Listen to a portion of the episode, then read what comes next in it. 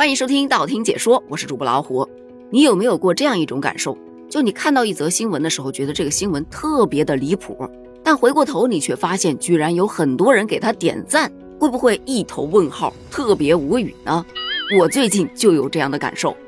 比方说，昨天看到一则新闻，说有一男子去相亲，结果被人相亲对象给砍了一刀，这怎么回事呢？该男子在视频当中就说了，介绍人给他介绍了一个精神有问题的女方来。这第一次见面被女方宰一顿的，他见过不少，可是被女方砍一刀的，他绝对是第一个。然后可以看到他头上啊绑着绷带，确实是头受伤了。不过他很大度，没有追究人家的责任。生气肯定是生气的，格局格局大一点嘛，表示。我当时就想，这男的还怪好的嘞。据他所说，介绍人还是他舅妈。舅妈到底跟他多大仇多大怨呢？反正哪哪都透着离谱。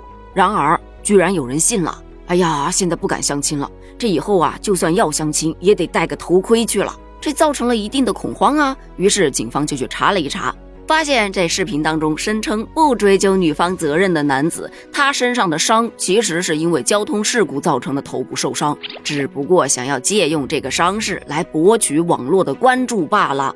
好嘛，现在关注是有啦，他也被警方依法采取了刑事强制措施。所以说，不要在网上随意的捏造、传播谣言，这都是涉嫌违法犯罪的。另外一位小伙伴啊，就更有意思了，他没有去编造，也没有说什么谎言，他是真真实实的那么去做了。做了件啥事儿呢？他把他家狗子写在了户口本上，并且还晒出来了。可以看到，常住人口登记卡上写着胡松夏，别名狗子。性别女，职业保安，还有模有样的给他编了个身份证号。我头上的问号还只冒了两个出来，就看到了很多人的评论。哇，好可爱呀！嗯，我觉得不应该把他的职业写成保安，应该是宝贝。毕竟人家才三岁就让人家当保安，这样不好吧？哇，这个狗狗生活在这个家庭里一定很幸福。让狗子登上户口本，这就是把狗狗当家人的一种认可呀。但我看到也有非常清醒的，就表示如果狗狗也能写入户口本的话，那以后狗就不能买卖了，毕竟这就属于贩卖亲人呐。针对这种现象，就有公安机关出来说了，有些人觉得好玩，他就可能会去效仿，这种行为是绝对不提倡的，因为私自涂改户口本情节严重的是需要承担法律责任的。在《治安管理处罚法》的第五十二条就规定了，涉嫌变造国家机关证件造成严重后果的，依法应给予治安行政处罚。好玩吧？博眼球吧？在法律的边缘疯狂的蹦跶了吧？应该庆幸，还好没造成什么严重的后果。而另外一则新闻就真的是把无知当个性，就觉得自己特别的聪明。国庆周期不是旅游好多人都订不到房间吗？这博主就说：“哎，我跟你讲啊，我有一个旅游超省钱过夜小妙招，那就是当你订不到房间的时候，你就到医院的急诊室去挂号留宿，而且一定得是那种三甲医院，大医院那就是五星级的酒店，它有特别贴心的服务，还有舒服的躺椅。你就十点钟之后去，跟医生说，哎呀，有点气喘，有点咳嗽，吸会儿氧就好，不必开药。”花个三十块钱就能在医院躺椅上安安稳稳的过个夜，护士还会帮你看管行李呢。看了一眼，嗯，大家都在骂，我就放心了。一个身体健康的人到急诊去挂号留宿是怎么想得出来的？那可是急诊呐！你不说抢夺患者的医疗资源，有可能抢的还是别人的命啊！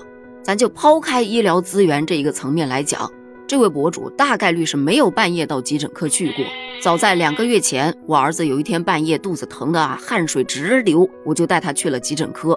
当时晚上人确实不多，但每一位患者脸上都是特别的痛苦，才配合着消毒水的味道、明亮刺眼的灯光，还有那空旷的走道以及凉飕飕的一种空间感，就真的会让你感觉恐惧，就感叹人生无常，根本就不想在那里多待，你知道吗？就更别谈能心安理得的躺在那儿享受五星级的服务，我真的谢谢你啊！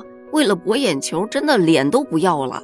就像环球人物评论的这件事件，就说用恶俗卑劣的恶作剧文案去博流量，缺德窍门是钻研不得的。这种无良妙招也更不该传扬。想住急诊室过夜的人，你就该治治自己良心上的病。